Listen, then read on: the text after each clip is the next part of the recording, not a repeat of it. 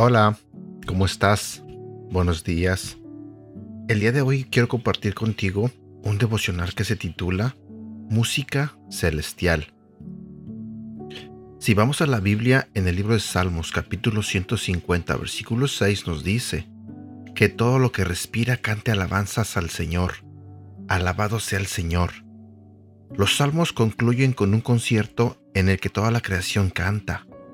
Todos los instrumentos participan y todos fijan su vista en Dios.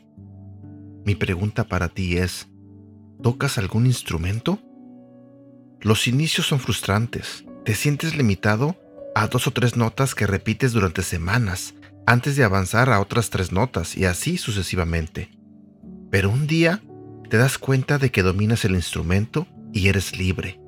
Empiezas a improvisar, a sacar piezas de oído y a componer tu instrumento y las notas musicales ya no son los barrotes que te encierran, sino las alas que te permiten volar. Lo mismo ocurre con la alabanza. Al principio parece que solo repetimos lo que otros dicen. Quizá usamos los salmos como ejemplo o imitamos frases que escuchamos en la iglesia. Pero si practicamos todos los días, si estamos en contacto con Dios a través de su palabra cada mañana, un día volaremos entonces comprenderemos que el propósito de todo hombre es adorar a Dios, y encontraremos en la alabanza ese deleite que inspiró salmo tras salmo. Se dice por ahí que la vida es como un piano, lo que obtienes depende de cómo lo tocas. Yo más bien diría que la alabanza es como un piano.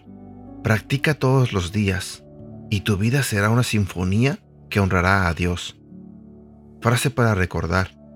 El arte de vivir consiste en mantener el paso terrenal al ritmo de la música celestial. Espero que tengas un bonito día y que Dios te bendiga. Cuídate.